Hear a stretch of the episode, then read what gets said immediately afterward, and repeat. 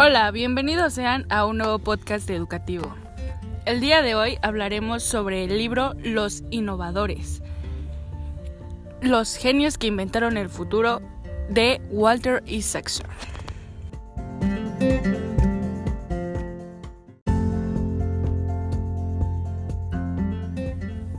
El día de hoy estaremos con ustedes mi compañera Clara, Kimberly, Paulina y su servidora Brani.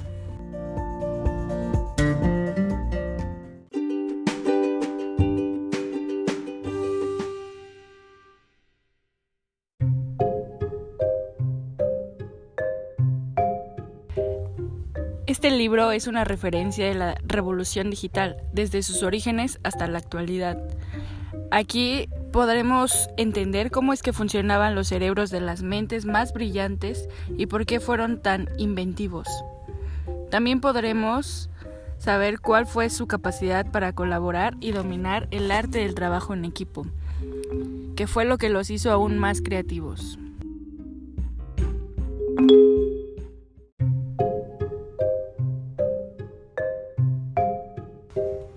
En una era en que es necesario fomentar la innovación, la creatividad y el trabajo en equipo, este texto ayuda a crearse un criterio propio y a animarte a seguir intentándolo. ¿Qué talentos y habilidades permitieron a algunos inventores y empresarios a convertir sus ideas visionarias en realidades disruptivas?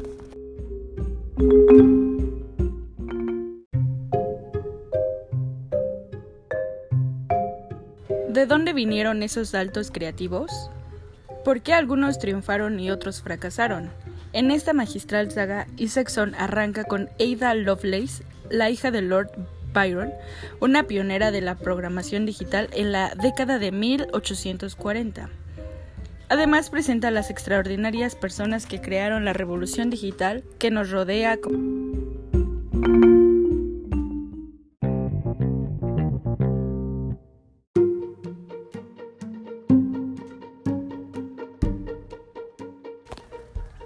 El capítulo 1.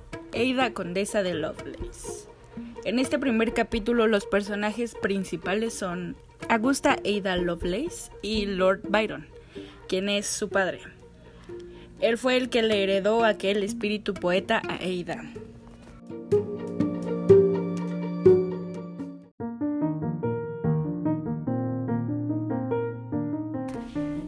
Gracias a ella, la primera calculadora no solo manejaría números y palabras, sino también notas musicales. De Ada Lovelace podemos destacar cuatro puntos clave. El primero sería que fue hija de un poeta y una matemática, y ella insistía en que la ciencia llevaba una esencia de arte, por eso acuñó el término de ciencia poética. Como segundo punto tenemos que fue quizá la primera programadora en la historia, ya que como tercer punto tenemos escribió el algoritmo que sería pieza clave en la máquina analítica de Charles Babbage. Y como cuarto punto, eh, lastimosamente ella vivió en una época en donde no se le reconocía el trabajo a la mujer en el ámbito científico, mucho menos matemático y menos como, como inventor.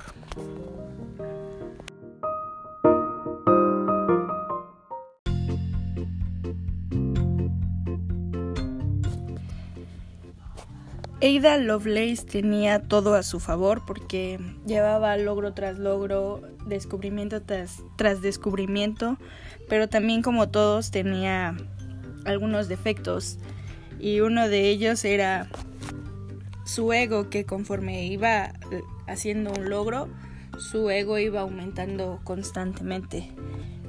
Hasta que llegó al punto de terminar trabajando sola y desgraciadamente murió muy joven y siendo adicta a sus medicamentos.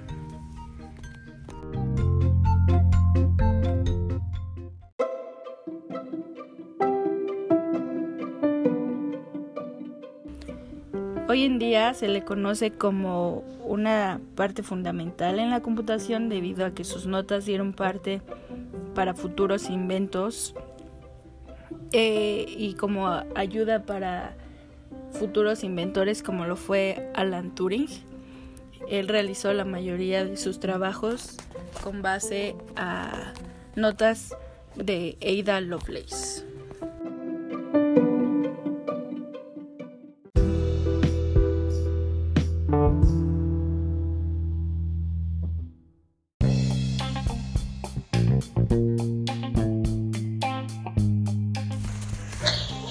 Nombre es Clara Inés Zacarías Timertizo. Eh, mi tema va a ser el ordenador personal, capítulo 8.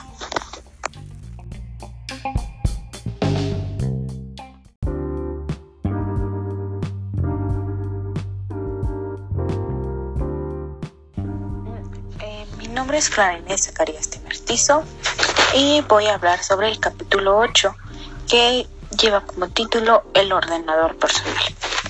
La idea de este ordenador personal era que la gente estuviera como en, equilibrio con las máquinas, con la accesibilidad que estas nos pueden dar, con, eh, con las herramientas que estas pueden ser para nosotros. Y todas las ideas que se aportaron en este capítulo fueron de total importancia, ya que con esto se fueron desarrollando nuevos descubrimientos y se fueron conectando varias ideas que tenían diferentes personas y las llevaron a cabo. Fueron inventando ideas, implementando ideas, también las fueron descartando una que otra, pero esto conllevó a que se pudiera pensar en una sola herramienta que al final sí funcionó Quizás no, no fue fácil, porque el proceso de todo esto es totalmente difícil. Que un ser humano se adapte completamente a una máquina y que no la vea como que lo está, mm, digamos que lo está quitando, de, le está quitando como espacio, es muy difícil.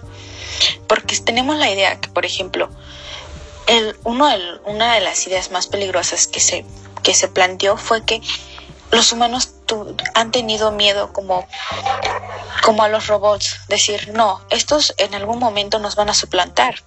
Necesitamos algo que nosotros podamos controlar. Bueno, a ese miedo es a lo que yo me refiero cuando digo que fue muy difícil hacer entender que hay maneras, que hay maneras de abrir la mente, de investigar más, de conocer más sin que nos dé miedo a que nos opaquen. ¿Por qué? Porque todo experimento que se puso aquí, que se puso en, en marcha, fue a causa del ser humano, a causa de las mentes humanas que brillaron y que dieron grandes ideas. Bueno, eh, bueno, en este nosotros queríamos que hubieran ordenadores personales para poder liberarnos de las constricciones de las instituciones que ya fueron gubernamentadas o, corporativas. Bueno, esta es una de las razones por las cuales nosotros necesitábamos un ordenador personal. La verdad hubo también mucho en contra, pero poco a poco se fue aceptando más la idea, se fue mejorando la idea, se fue puliendo de, un plan solamente eh, a la se va a un plan totalmente profesional y totalmente innovador que realmente cambió mucho eh, la accesibilidad a la que nosotras teníamos teníamos costumbre se mejoró. Entonces, este capítulo habla, sobre eso y la verdad es muy interesante que nos vayamos adentrando más a que sí se puede y que tenemos que implementar nuevas ideas. No nos podemos quedar estancados en una sola cosa. No podemos tener como, como visión solo que lo que ya descubrimos. No, sino ver más allá de lo que nosotros podemos crear.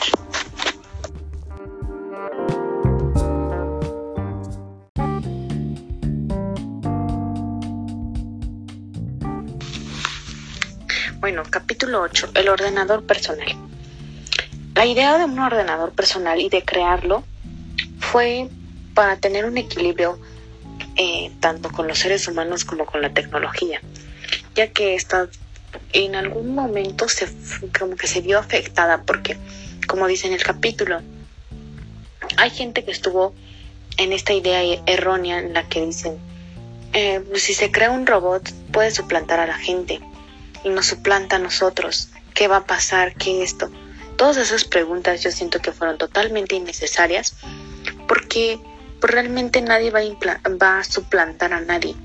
Simplemente que es como unas eran como unas herramientas para mejorar el mundo, para mejorar tecnología, para mejorar hasta los jóvenes, la, la, las personas, la creatividad de la gente. Bueno, esto fue todo el rollo que empezó cuando se implantó la idea de un ordenador personal. Mucha gente dijo, pero no lo necesitamos, como por qué lo tendríamos y para qué lo ocuparíamos. Se hicieron tantas ideas que realmente era mm, algo innecesario. Bueno, el primer, eh, el primer ordenador que se pensó decía que se, pues, se llamaba Memex, que almacenaría, almacenaría y recuperaría las palabras, las imágenes y otra información de una persona. Pero realmente no todos estuvieron de acuerdo. Varias de las personas estuvieron en contra ya que como digo, lo vieron como, digamos que algo peligroso, el que cada persona tuviera algo muy personal como algo donde pudiera esconder cosas y etcétera.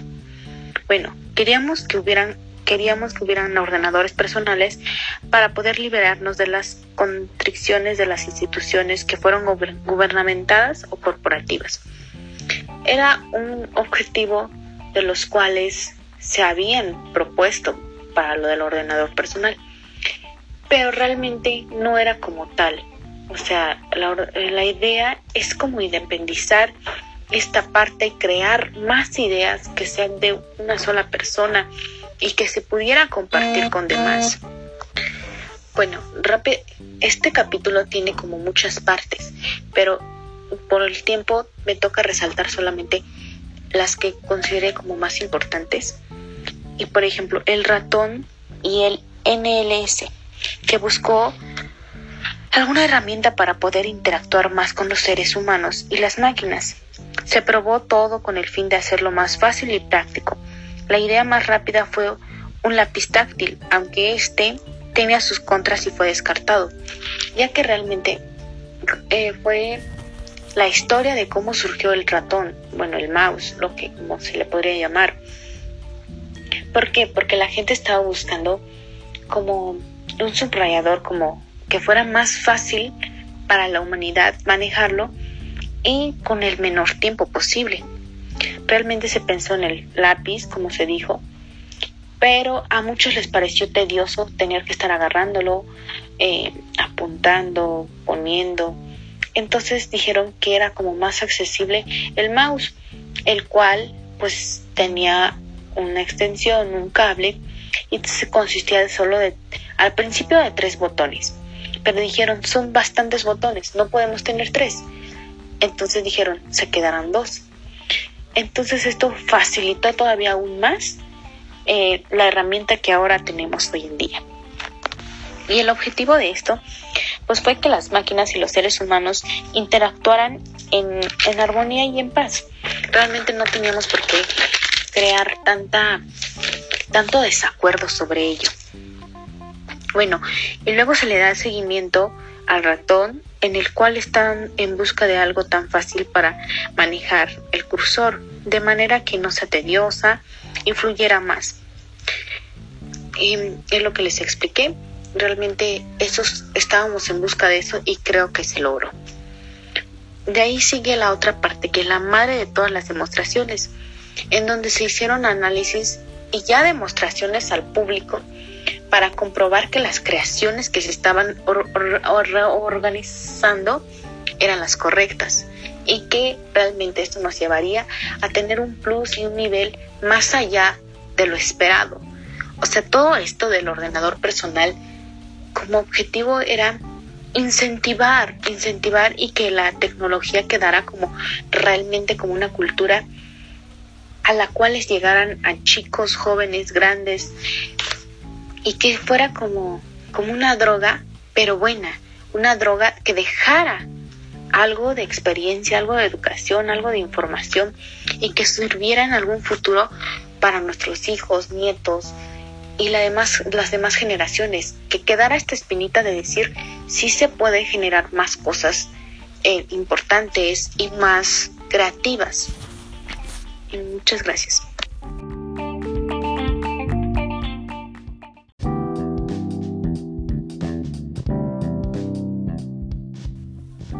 Mi nombre es Kimberly Blanco Herrera y les voy a presentar el capítulo 9 que habla sobre software.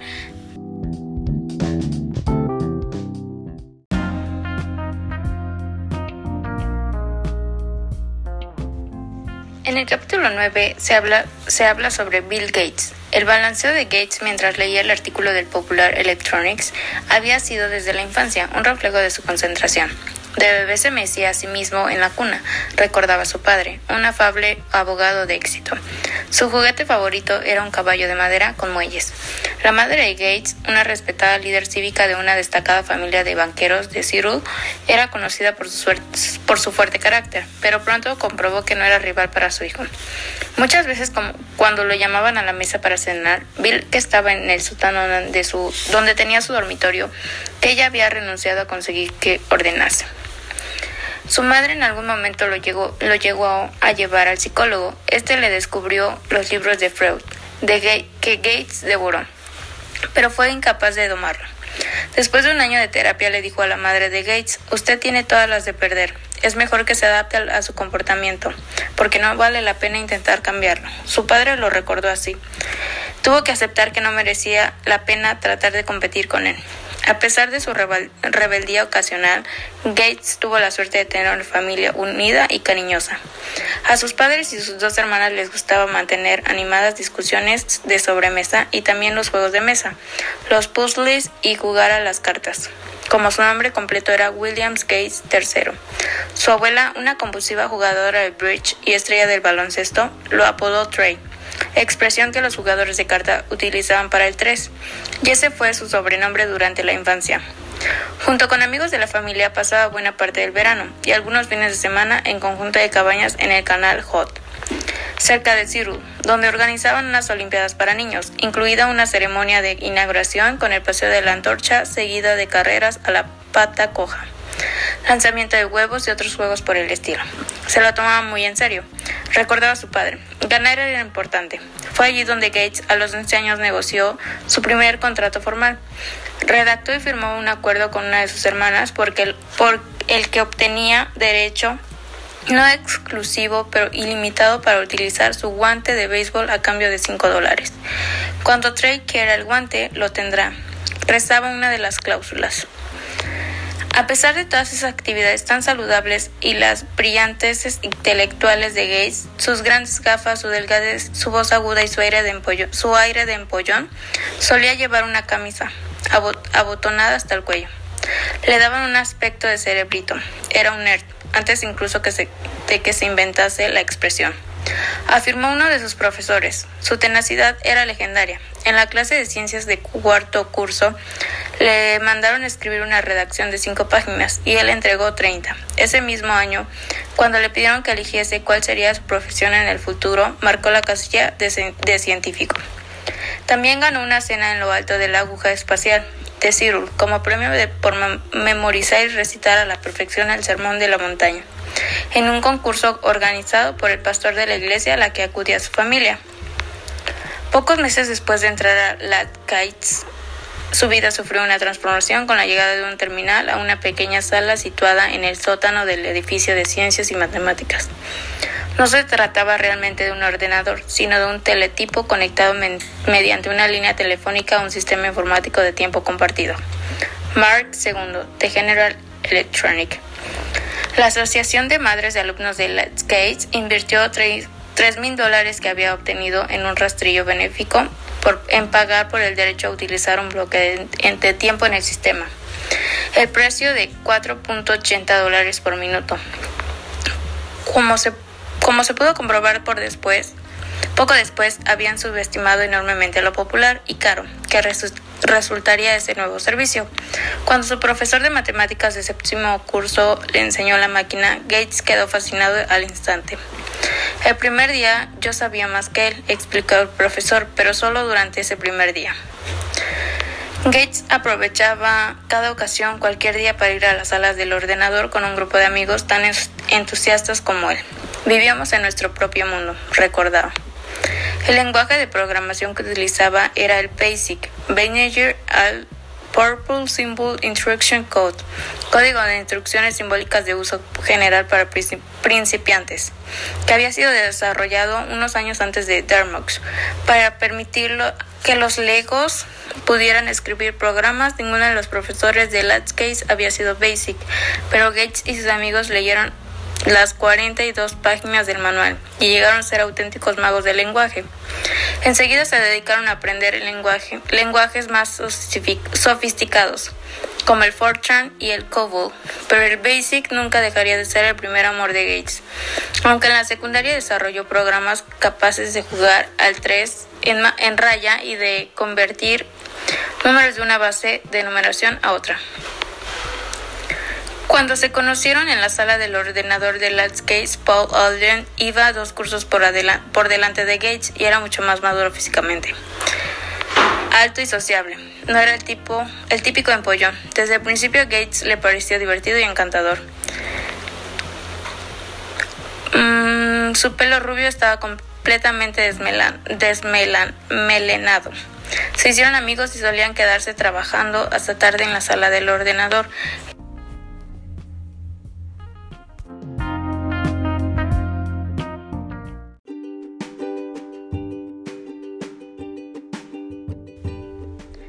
Durante casi un año, el grupo de programación de Case permaneció en hibernación. Después, en el otoño de 1970, la escuela empezó a pagar por tiempo de acceso a un PDP de 10 de una empresa de Portland, Oregon, llamada la información Sciences Inc. Easy. Era caro, 15 dólares, dólares la hora. Gates y sus amigos enseguida encontraron la manera de acceder sin pagar, pero de nuevo los volvieron a pillar. Así, pues cambiaron de estrategia enviaron una carta a Easy ofreciendo sus servicios a cambio de tiempo de acceso gratuito. Los ejecutivos de Easy no lo vieron claro, así que los cuatro chicos viajaron a Portland llevando muestras impresas de sus programas para demostrarles lo bueno que eran. Le explicamos cuál era nuestra experiencia y les entregamos nuestro currículum. Allen Gates recordaba que acababa de cumplir 16 años Escribió el suyo a lápiz en las hojas de un cuaderno. les encargaron que escribiesen un programa de gestión de nóminas que generase los cheques de la paga incorporados correctamente en las deducciones y los impuestos. Gates estuvo excluido seis semanas, durante las cuales leyó libros de álgebra y evitó Allen y Wayland.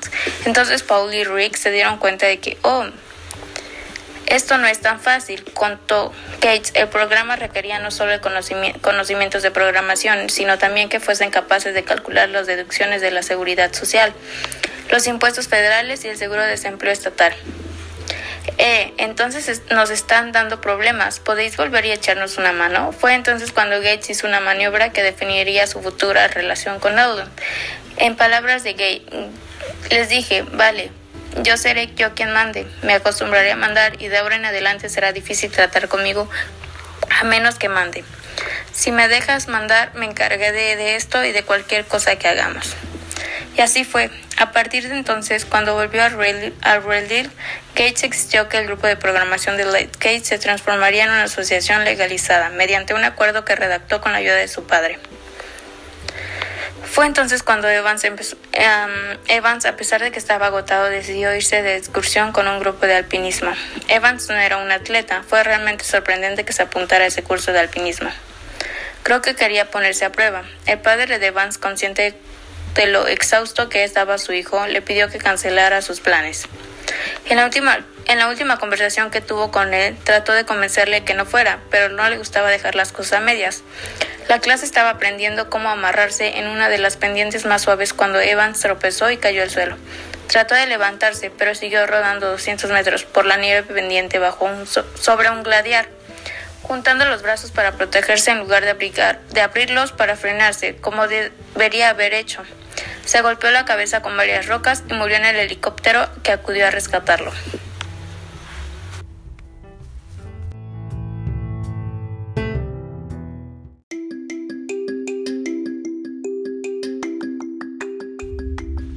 Apple.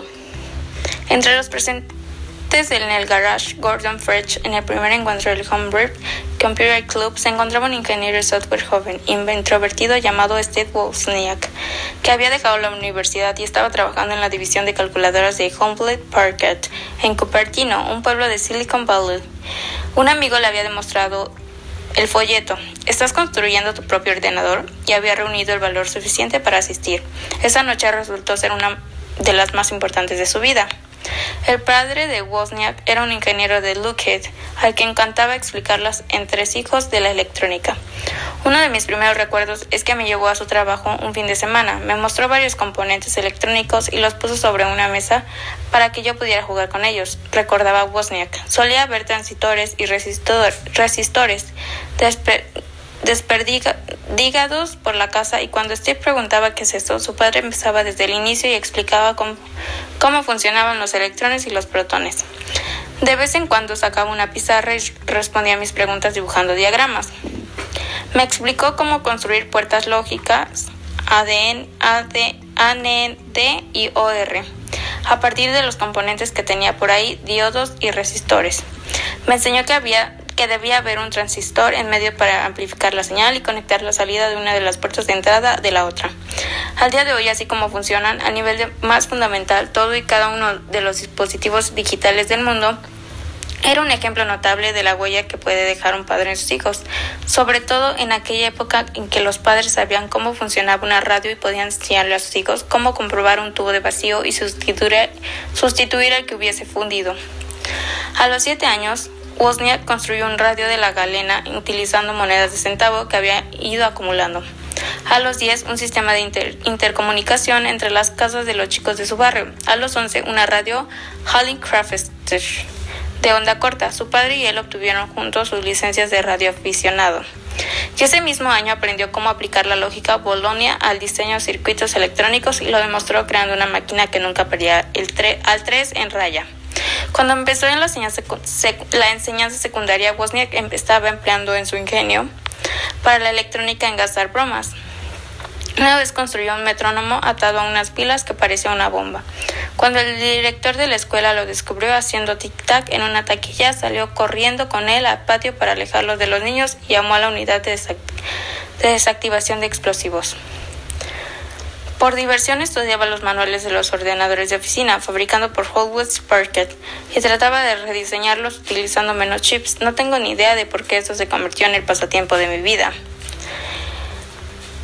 Su mayor aventura que se sentó en los, cimientos de su futura colaboración giró alrededor de lo que se conoció como la Blue Block Blue Blocks en el otoño de 1971. Wozniak leyó un artículo de Esquire que describía cómo los prexes de los teléfonos habían creado un dispositivo que emitía chirridos en los tonos precisos para engañar al sistema de la compañía telefónica y poder así hacer llamadas de larga distancia sin pagar. Antes incluso de terminar de leer el artículo de llamó Jobs, que estaba empezando su último año en, Homestead, y le, y le leyó algunas partes en voz alta. Wozniak se dio cuenta que necesitaría crear una, inversión, una versión digital utilizando un circuito de transistores. Este otoño fue uno de los raros semestres en que asistió a la universidad. Estaba yendo a clases en Berkeley y con la ayuda de un estudiante de música de su residencia consiguió tener listo el aparato para el, para el Día de Acción de Gracias. Nunca he diseñado un circuito del que me siente más orgulloso. Aún sigo pensando que era extraordinario. Lo probaron haciendo una llamada al Vaticano en la que Wozniak se hizo pasar por Henry Kissinger, que necesitaba hablar con el Papa.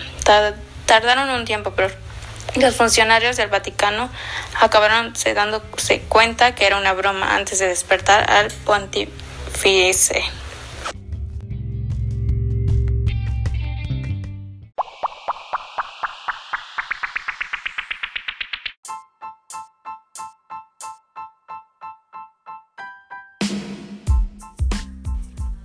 Y bueno, eso sería todo por el día de hoy. Espero que les haya llamado la atención y les haya despertado el interés por leer este libro, Los Innovadores, que es un gran libro y en verdad se los recomiendo mucho. Espero que lo lean y que hayan disfrutado este podcast. Hasta luego.